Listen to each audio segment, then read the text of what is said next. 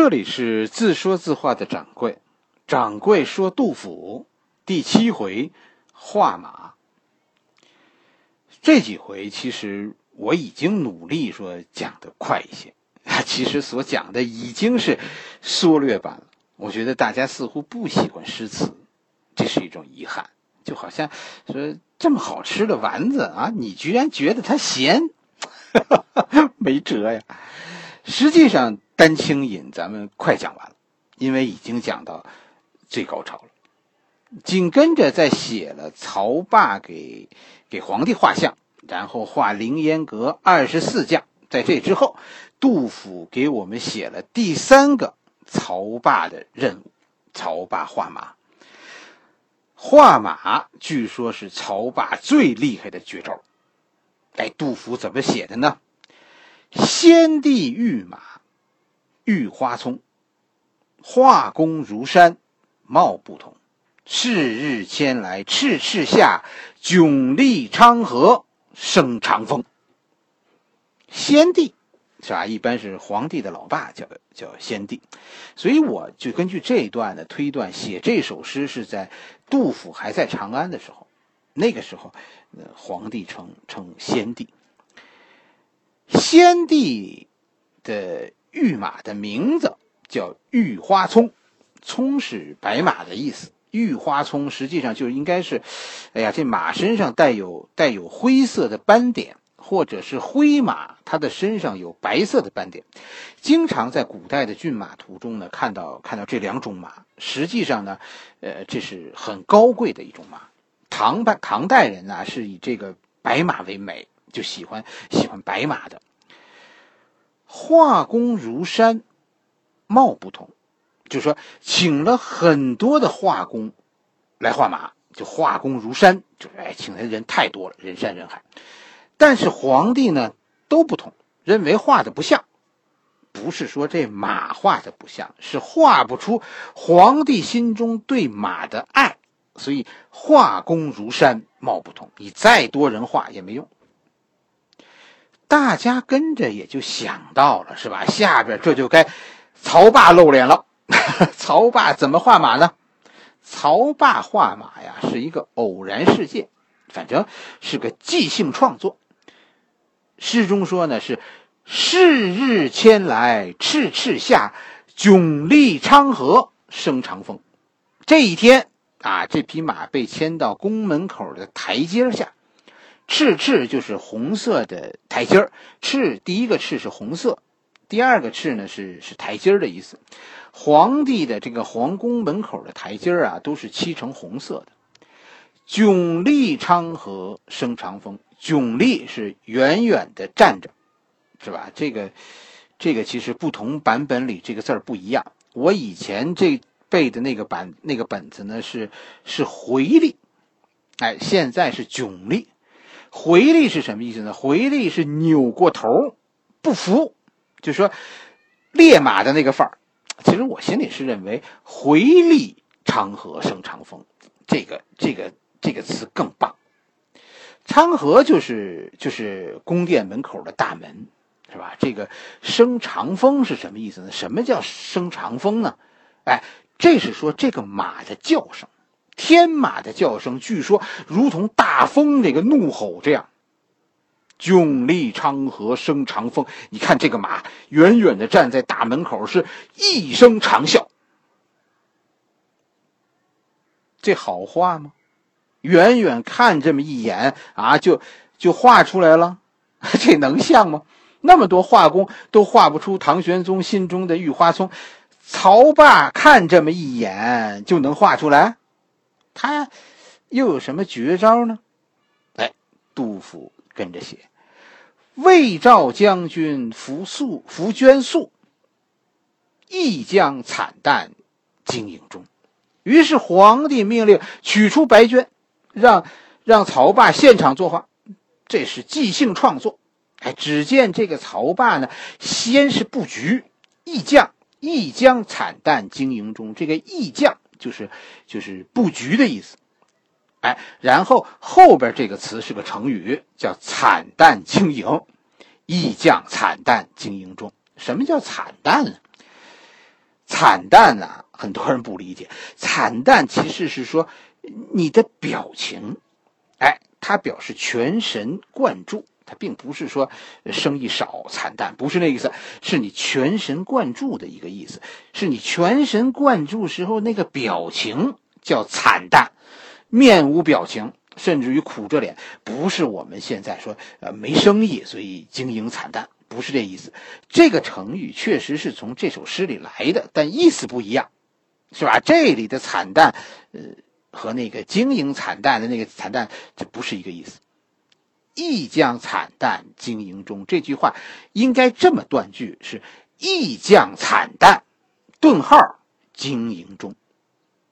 皇帝命令给给曹将军铺上啊素绢。啊，让他给我们画画马，咱们看看曹将军能不能把玉花松画出来，能不能画出马的魂魄？哎，曹霸领旨，但是并没有立刻画，而是对着这个素绢呢，面无表情的发呆。哎，实际上是在努力的规划。规划好了以后，曹霸才开始画。诗中说：“思绪九重真龙出，一洗万古凡马空。”思绪就表示画的很快，一气呵成，立刻就画好了。怎么画的呢？思绪九重真龙出，九重就是九天。其实我们也没看过这幅画，是吧？因为根本也没有曹霸的画流传下来。对这一句话，各种解释都有。为什么啊？曹霸画画画出一个九重真龙珠呢？而大家看了以后还觉得像。龙什么样，马什么样，这不就指龙为马吗？这个，我是认为啊，当时肯定对马有我们现在人不知道的分级。九重真龙是一个词，是吧？我认为它代表一种马，天马，弼马温伺候的那种，这才是思绪九重真龙出。曹霸是按照画天马的那个布局画了反马玉花丛，结果一洗万古反马空。这句话写的相当有气魄，哎，读起来特别痛快。思绪九重真龙出，一洗万古反马空。魏赵将军伏绢素。一将惨淡经营中，思绪九重真龙出，一洗万古凡马空。爱这两句，下面就该给大家写，呃，别人是怎么评价的，对吧？诗中写的，哎呀，真是太高明了。全诗最不容易读懂的地方，这就要来了，很多解释，但是都和我小时候听到的老家讲的那个不同。玉花却在玉榻上，榻上庭前意相向。这句“玉花却在玉榻上”，玉榻就是皇帝的龙龙椅，是吧？唐朝人并没有咱们现在的这个床，但是有离地的榻。皇帝和大臣们聊天的时候呢，其实都是在榻上半躺半卧。玉花聪是马。他怎么能在玉榻上呢？这句话是什么意思呢？而后半句说呢，“榻上庭前意相向”，看来不是写错了，马确实是在皇帝的榻上。为什么这一句是说榻上的马和庭前的马一样呢？这里的关键是这个“意”思，“榻上庭前意相向”。什么意思呢？如果踏上的马站起来、立起来，那就和庭前的马就如同照镜子一样了。我小时候得到家里人给我讲这首诗的时候，他们的解释就是：这个绢呐是半透明的，所以在绢上作画呢，其实以后要欣赏的时候，它背后是要衬上一层东西来看的，哎，就是所谓的装裱。当时是现场作画。曹霸直接就在这案子上就把这马画好了，然后就呈给皇帝看。皇帝是太喜欢这幅画了，所以觉得呢，让人举着看这个，这个绢透明看不清，所以皇帝站起来，让人把这幅画铺在榻上，然后皇帝在那儿站着看，这叫玉花却在玉榻上，榻上庭前一相向。不是马躺在床上，是画铺在了榻上。皇帝就这么爱这幅画，已经不顾身份了。他跟着两句就更加深刻了。